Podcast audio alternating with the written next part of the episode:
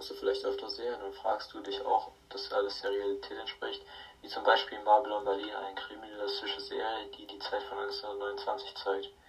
Viele historische Ereignisse und Fakten werden dargestellt. Heute erklären wir, inwiefern man diesen vertrauen und glauben kann.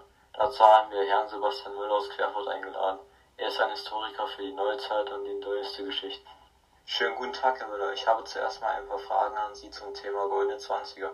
Meine erste Frage lautet, ging der kulturelle Aufschwung wirklich so lange wie im Film gezeigt oder war der länger oder kürzer? Der kulturelle Aufschwung ging Tatsache knapp fünf Jahre. Um genau zu sein, ging er von 1923 bis in das Jahr 1928. Denn laut Film ging der Aufschwung knapp fünf Jahre. Meine zweite Frage ist, ob die Menschen wirklich nur kaum was zum Leben hatten. Zum Beispiel, dass sie sehr wenig Platz gehabt haben und ihre Wohnung sehr klein war. Dies wird im Film nämlich so dargestellt. Das war wirklich so. Die Menschen hatten kaum zu leben und die Familien mussten gucken, wie sie über die Runden kommen. Denn es haben teilweise knapp sieben Personen in einer kleinen Wohnung gelebt und daraus folgte, dass es viel Überforderung gab und dass sich die Frauen um alles kümmern mussten. Des Weiteren würde mich interessieren, ob die Kinder wirklich kaum in die Schule gegangen sind. Denn im Film sieht man ganz deutlich, dass sie zum Arbeiten gezwungen wurden und deswegen kaum von der Schule etwas mitbekommen haben. Die Kinder damals waren selten in der Schule und dadurch wussten sie kaum etwas. Dafür waren sie nämlich den ganzen Tag für sehr wenig Geld arbeiten, nur damit die Familie überleben konnte. Was man noch gut sehen konnte im Film war es, dass es damals kaum bis gar keine Hygiene gab. Stimmt dies auch oder ist es frei erfunden? Es stimmt, dass es kaum Hygiene gab und dadurch hat man dann halt gestunken und ist natürlich auch schneller krank geworden. Und wenn das passierte, dann hat man oft seinen Job verloren, da man nicht zur Arbeit kommen konnte. Und dann wurde es schwer für einen selbst, denn die Medikamente waren sehr teuer.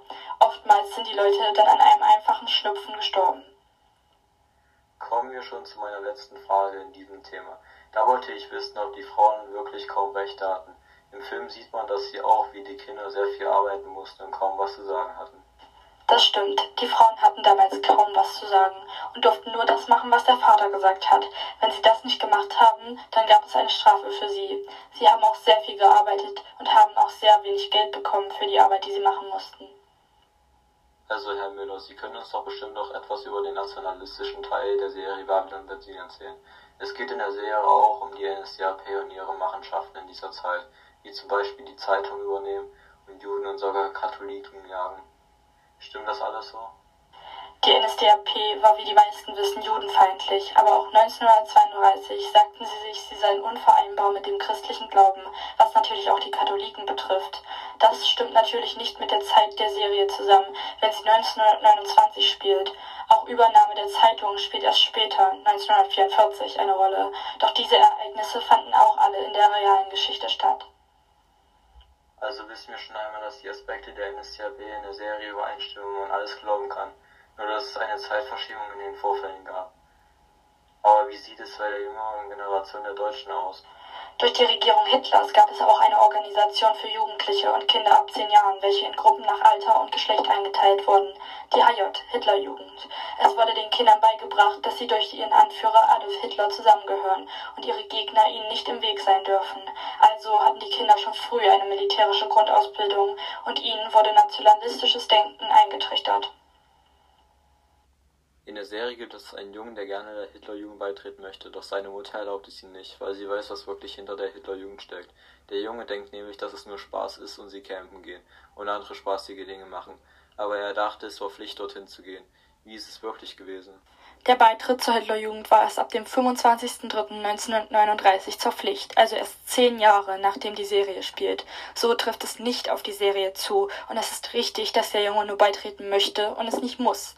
Außerdem kann man sehr gut glauben, dass der Junge gerne beitreten möchte, weil die HJ es so dargestellt hat, als ob es spaßig war, dort mitzumachen und die Kinder nicht merkten, dass sie in eine bestimmte Richtung gedrängt wurden. Sie lockten mit spaßigen Ereignissen. Es war aber auch so, dass in der HJ der Zusammenhalt und die Kameradschaft gefördert wurde und durch die HJ die NSDAP den Nationalismus verherrlicht hatte. Jetzt möchte ich zu dem Thema Monarchisten ein paar Fragen stellen. Vielleicht klären Sie zuerst mal den Begriff Monarchie. Die Monarchie ist eine Staatsform. Es ist eine Alleinherrschaft, also hat eine zentrale Person die Macht. Vielen Dank, Herr Müller. Des Weiteren wird in der Serie die Schwarze Reichswehr erwähnt, zum Beispiel in der ersten Staffel Folge 7. Gibt es diese wirklich und wie gefährlich war sie? Ja, diese gab es tatsächlich. Die Schwarze Reichswehr war eine republiksfeindliche Geheimorganisation. Sie lehnte sich gegen den Versailler Vertrag und war eine materielle und personelle Aufrüstung mit viel Macht im Staat. In der Serie kommt ein Generalmajor Segers vor. Ist dieser republikfeindlich gesinnt, also ein Monarchist? Ja, er stellt anscheinend eine solche Gruppe dar und versorgt so die Schwarze Reichswehr heimlich mit Waffen und Munitionsbeständen. Damit wollte man eine Reservearmee aufstellen. Stimmt denn überhaupt das zeitliche Fenster, in dem die Reichswehr agierte und wann die Öffentlichkeit von ihr erfuhr? Nein, die Schwarze Reichswehr gab es ab ca. 1920 und die Öffentlichkeit erfuhr schon am 1. Oktober 1923, dass es diese gab. Das geschah durch einen misslungenen Putschversuch, den Küstriner Putsch, der sich gegen die Regierung des damaligen Kanzlers Stresemann richtete. Also wurde in der Serie die Zeit der Schwarzen Reichswehr verlängert oder verspätet dargestellt. In der zweiten Staffel Folge 5 wird ein Putschversuch Operation Pranger Tag der Monarchisten gezeigt. Während einer Theatervorstellung sollen Gustav Stresemann, sein französischer Kollege Brière und weitere politische sowie militärische Schlüsselpersonen festgenommen werden. Die Monarchie soll wieder entstehen. General Erich Ludendorff soll neuer Reichskanzler werden. Was sagen Sie dazu? Nein, das wurde erfunden, solch einen Putsch gab es nicht, aber es gab mehrere andere, den Kapp-Lüttwitz-Putsch 1920, den Hitler-Putsch und den Küstriner-Putsch 1923, doch General Erich Ludendorff wirkte in einigen Putschversuchen mit. Gustav Stresemann wird in mehreren Folgen erwähnt.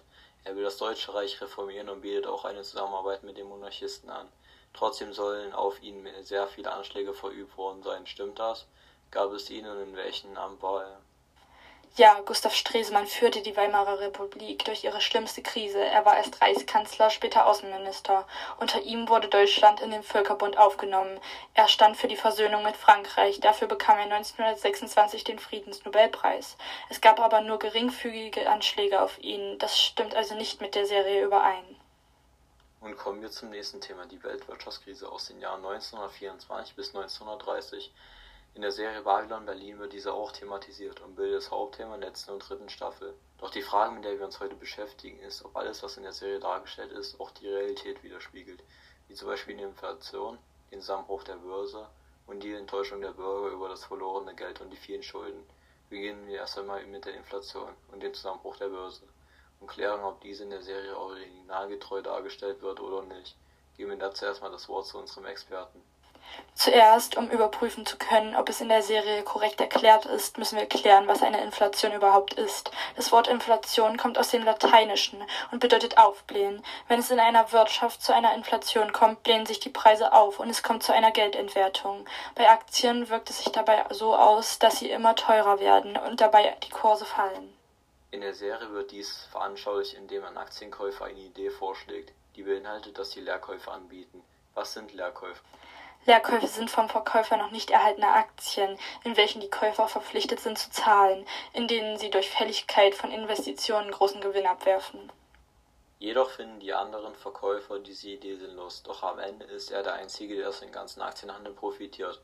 Entspricht das der Realität? In der Realität sah es so aus, dass die USA die Vorreiter an der Börse waren und somit auch als erstes scheiterten, und zwar zwischen dem 24. und dem 25. Oktober 1926 begann der Absturz der Aktienkurse. Doch es ist klar, dass die Serie nur die deutsche Situation dargestellt hat und somit auch nichts über die anderen Staaten erzählt. Trotzdem hat die USA auch die Situation in Deutschland bewirkt, weil die Weltwirtschaftskrise überhaupt dadurch, dass die Börse dort zusammengebrochen ist, entstanden ist. Nach den goldenen Zwanzigern gab es Boomjahre für Autos, Radios, Kühlschränke etc. Dadurch entstand ein langanhaltender Wirtschaftsaufschwung. Daraus folgte ein extremes Wachstum der Unternehmen und die Aktionen kamen in Mode. Das Volk sparte auf Kredite und das ganze Geld floss sofort in die Aktien der Amerikaner. Im Oktober 1929 sank dann die Nachfrage nach Panikverkäufen der Aktien und führte zum Zusammenbruch der Börse aufgrund Überproduktion. Dadurch wurden ca. 10.000 Banken zahlungsunfähig und es kam zu einer Massenentlassung. Des Weiteren forderten die Banken der Amerikaner die sofortige Rückzahlung der kurzfristigen Kredite, die sie nach Deutschland geliehen hatten. Dadurch kam es dazu, dass Teile der deutschen Wirtschaft in eine Krise gerieten. In der Serie wird auch die Enttäuschung der Bürger über das ganze verlorene Geld thematisiert. Sie fühlen sich von den Banken betrogen und wollen ihr Geld zurück, das sie in die Aktien investiert haben.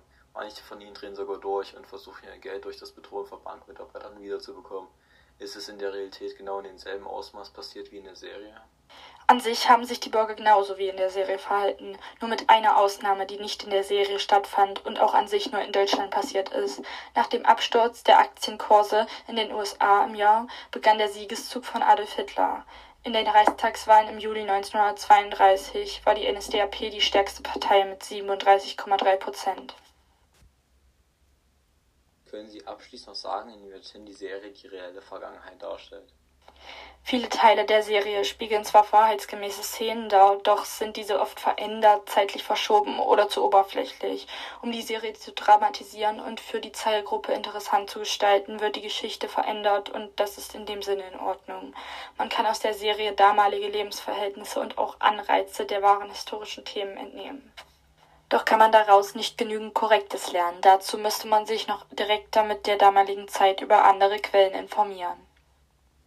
Vielen Dank für dieses Gespräch. Hiermit verabschieden wir Sebastian Müller, ein Historiker aus Querfurt. Den Podcast können Sie auch auf unserer Internetseite nachhören.